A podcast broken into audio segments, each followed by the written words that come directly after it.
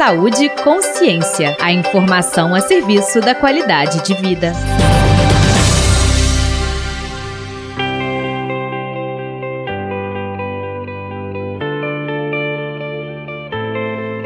Olá! Pesquisas realizadas no mundo inteiro apontam que trabalhar com segurança é a profissão mais estressante de todas e também a terceira ocupação mais comumente referida com sintomas físicos e psiquiátricos relacionados ao trabalho. E neste momento de pandemia, a atenção à saúde mental desses profissionais que estão na linha de frente precisa ser redobrada.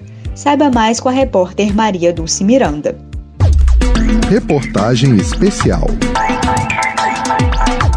Trabalho que já é considerado estressante. E durante a pandemia, o estresse pode ser potencializado. Isso porque existe o medo de contaminação com a Covid-19, além dos riscos inerentes ao exercício da profissão. A segunda fase do estudo do Núcleo de Estudos da Burocracia da Fundação Getúlio Vargas revela que 73,7% dos policiais penais, também chamados de agentes prisionais, afirmam que a pandemia causou impactos negativos na saúde mental. 80,3% tem medo do contágio e 87,1% conhecem algum colega de trabalho diagnosticado com a doença. O médico psiquiatra e colaborador do Telepan, Júlio César Menezes Vieira, comenta que o medo e a incerteza aumentam a angústia, que é gatilho para alguns problemas psíquicos. Faz gatilhos para você ter uma insônia e com isso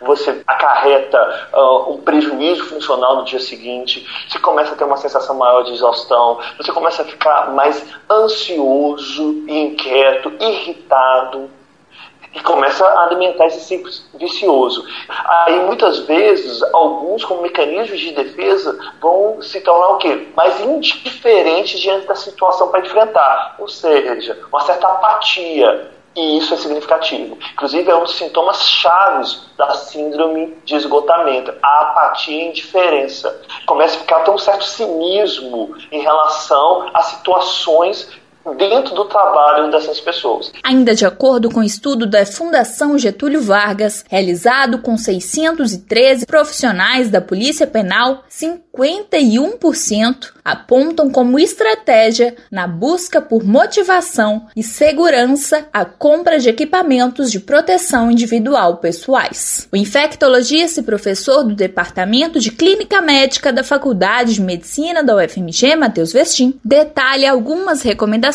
que devem ser seguidas. Em relação aos profissionais de segurança pública, as recomendações são a virtualmente as mesmas, é a utilização constante de máscara, lembrando da troca da máscara a cada duas a quatro horas ou sempre que elas se tornarem úmidas, interagir o mínimo possível com as pessoas, respeitar o máximo possível o distanciamento, de um a dois metros, mas quando for necessário intervir, abordar e fazer algum contato físico, lembrar que depois dessa abordagem a pessoa deve higienizar adequadamente as mãos, com água e sabão, numa lavagem que dure aí alguns minutos e seja bem caprichada na palma, no dorso, no punho.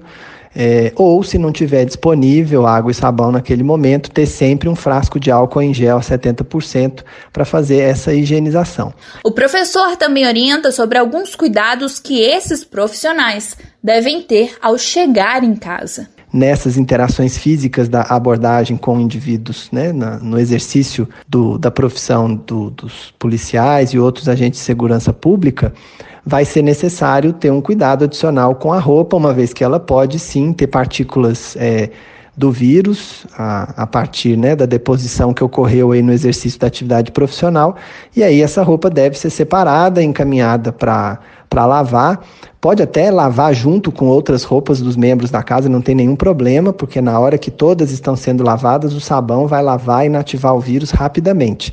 O que é recomendado é que ela seja separada é, para ser levada imediatamente de molho ou na máquina e assim não ficar exposta na casa sujeita aí à manipulação de crianças ou, ou outras pessoas da casa. Essas são algumas recomendações gerais, mas o professor ressalta que as vias indiretas de transmissão pelo coronavírus, seja por superfícies potencialmente contaminadas, produtos ou mesmo roupas, sapatos e tapetes, são menos prováveis de se efetivar do que a transmissão por vias aéreas na interação de duas pessoas. Maria Dulce Miranda, para o Saúde Consciência.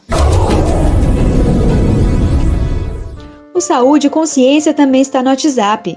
Para acompanhar a programação, envie uma mensagem para o número 031 98576 0326. Com trabalhos técnicos de Tiago França, da Rádio FMG Educativa, eu sou Carlos Carmiliati. Informação é saúde e até a próxima. Você ouviu Saúde e Consciência. Uma produção do Centro de Comunicação Social da Faculdade de Medicina da UFMG.